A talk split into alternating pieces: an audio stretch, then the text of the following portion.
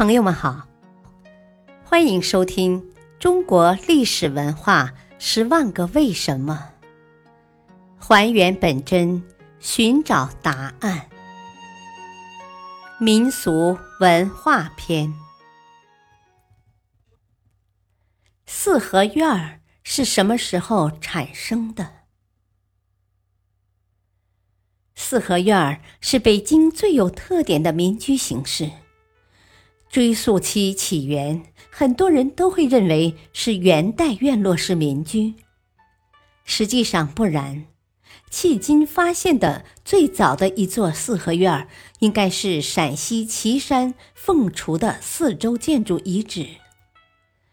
此遗址的平面图与四合院的建构布局完全一致，坐北朝南，中心部位先是影壁。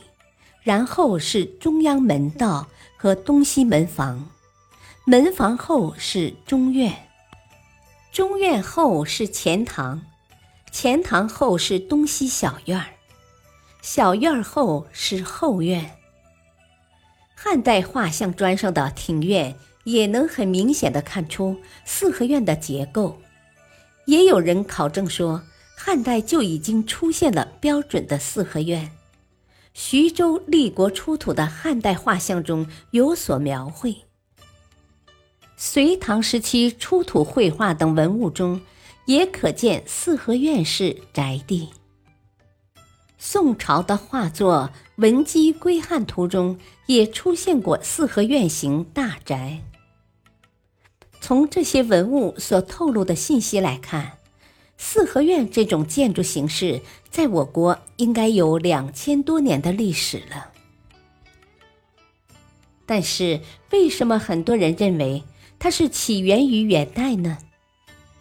这是因为北京传统四合院的大规模形成始于元代，北京地区的建筑风格在这一时期基本形成。自元代建都北京时起。北京才开始了大规模的城市建设，北京的四合院儿也是这时才与北京的宫殿、衙署、街区、坊巷和胡同同时出现。当时，元世祖忽必烈招旧城居民之过京城老，以资高，也就是有钱人及居职，在朝廷供职者为先。乃定制以地八亩为一分，这一政策使元朝统治者和大批的贵族富商到北京建房，这才使院落式住宅大规模的兴建，而且当时也进行了城市规划。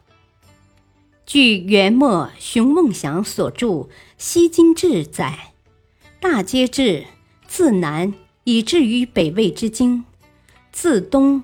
至西魏之尾，大街二十四步阔，三百八十四火巷，二十九街通。这里说的街通，实际上就是我们今天所说的胡同。胡同与胡同之间是供臣民建造住宅的地皮，也就是四合院住宅。感谢您的收听，下期再会。